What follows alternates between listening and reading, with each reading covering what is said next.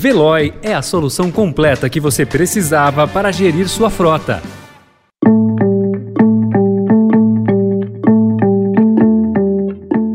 Seja bem-vindo, seja bem-vinda. Começa agora mais uma edição do Notícia no seu Tempo. Esse podcast é produzido pela equipe de jornalismo do Estadão para você ouvir em poucos minutos as principais informações do jornal. Entre os destaques de hoje, extração de manganês de área indígena usa nota fria. Com PSDB e MDB divididos, disputa na terceira via é marcada por traições. E o plano do Ocidente de isolar a Rússia em longo prazo. Esses são alguns dos assuntos que você confere confere nesta segunda-feira, 18 de abril de 2022.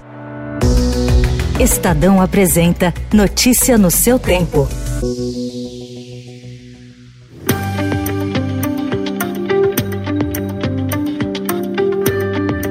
Com o uso de notas fiscais frias, empresas exportam milhares de toneladas de manganês, extraídas ilegalmente de unidades de conservação florestal, terras indígenas e áreas de concessões privadas. O Pará concentra boa parte da extração ilegal. O esquema utiliza documentos emitidos em outros estados, onde há minas desativadas ou sequer há atividades de exploração, para camuflar a verdadeira origem do material. O Estadão teve acesso a documentos de transporte de cargas usados usados por caminhoneiros. A Agência Nacional de Mineração confirmou a veracidade das informações. A Polícia Federal já instaurou cerca de 100 inquéritos que investigam o esquema criminoso na extração do manganês. As investigações são desdobramento da Operação Migrador. O Brasil é o quarto maior produtor do insumo, atrás de Ucrânia, África do Sul e Austrália. A China é o maior comprador mundial do minério.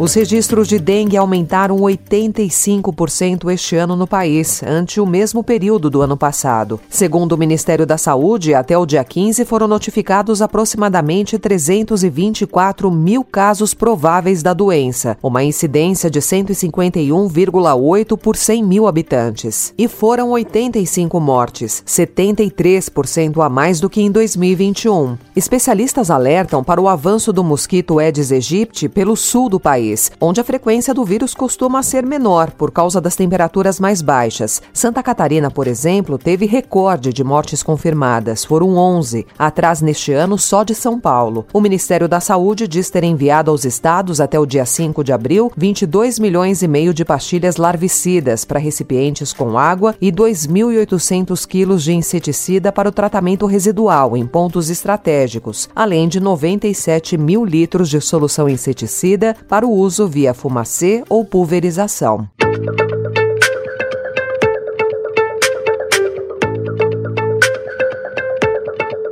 Em política, o Estadão informa hoje que pré-candidatos a presidente que buscam se colocar como opção de terceira via tentam se desvencilhar de traições e boicotes em série. Com o desafio de vingar como opção de centro entre Bolsonaro e Lula, pelo menos três presidenciáveis passaram por algum tipo de revés interno nos próprios partidos, além de não conseguirem deslanchar nas pesquisas de intenção de voto. O ex-governador de São Paulo, João Dória, tem um enfrentamento aberto com um grupo tucano que trabalha trabalha para minar a candidatura dele na futura convenção eleitoral do PSDB. A senadora Simone Tebet sofre constrangimentos públicos de uma ala influente do MDB que prefere apoiar Lula. E o ex-juiz Sérgio Moro, da União Brasil, perdeu o status de presidenciável. Os partidos União Brasil, PSDB, MDB e Cidadania querem apresentar uma chapa conjunta até o dia 18 de maio.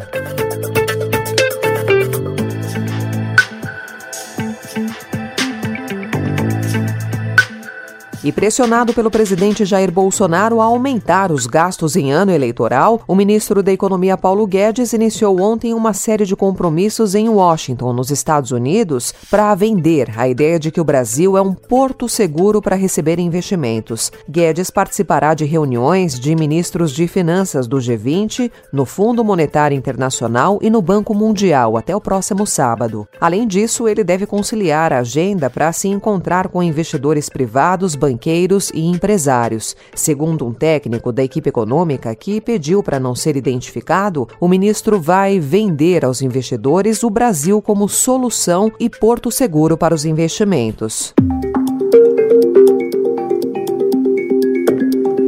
O jornal também destaca nesta segunda-feira que a mudança de endereço dos traficantes e usuários de drogas da Luz para a Praça Princesa Isabel, no centro de São Paulo, inverteu o cotidiano das duas regiões, separadas por menos de um quilômetro. Quem vive perto do novo local de comércio de drogas fala em alta de roubos e furtos. Já moradores do entorno da antiga Cracolândia contam que conseguem dormir mais sem o barulho das brigas dos dependentes químicos, passeiam e até respiram melhor com o fim do constante cheiro de drogas. Na última segunda, moradores dos prédios próximo à Praça Júlio Prestes aproveitaram o início da noite para levar crianças para brincar no espaço. A mudança de local foi motivada por uma ordem, em meados de março, da facção criminosa que comanda o tráfico no centro. A saída dos usuários traz esperança de revitalizar a vida cultural da região onde estão o Museu da Língua Portuguesa, a Pinacoteca e a Sala São Paulo, que é a sede da Orquestra Sinfônica.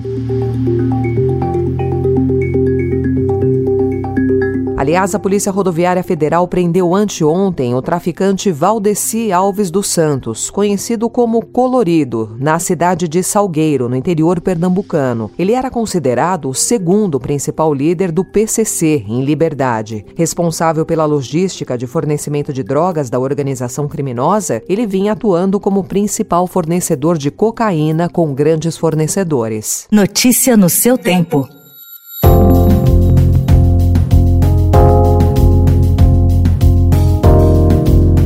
Quase dois meses após a invasão russa na Ucrânia, os Estados Unidos e seus aliados europeus planejam um mundo diferente, no qual não tentam mais coexistir e cooperar com a Rússia. O objetivo é isolá-la e enfraquecê-la como uma estratégia de longo prazo. Em Washington e Bruxelas estão sendo elaboradas novas políticas em todos os setores, desde defesa e finanças até comércio e diplomacia. A OTAN também apresentará um plano estratégico na cúpula de junho, o primeiro primeiro desde 2000, quando a aliança tentou estabelecer uma parceria estratégica com a Rússia.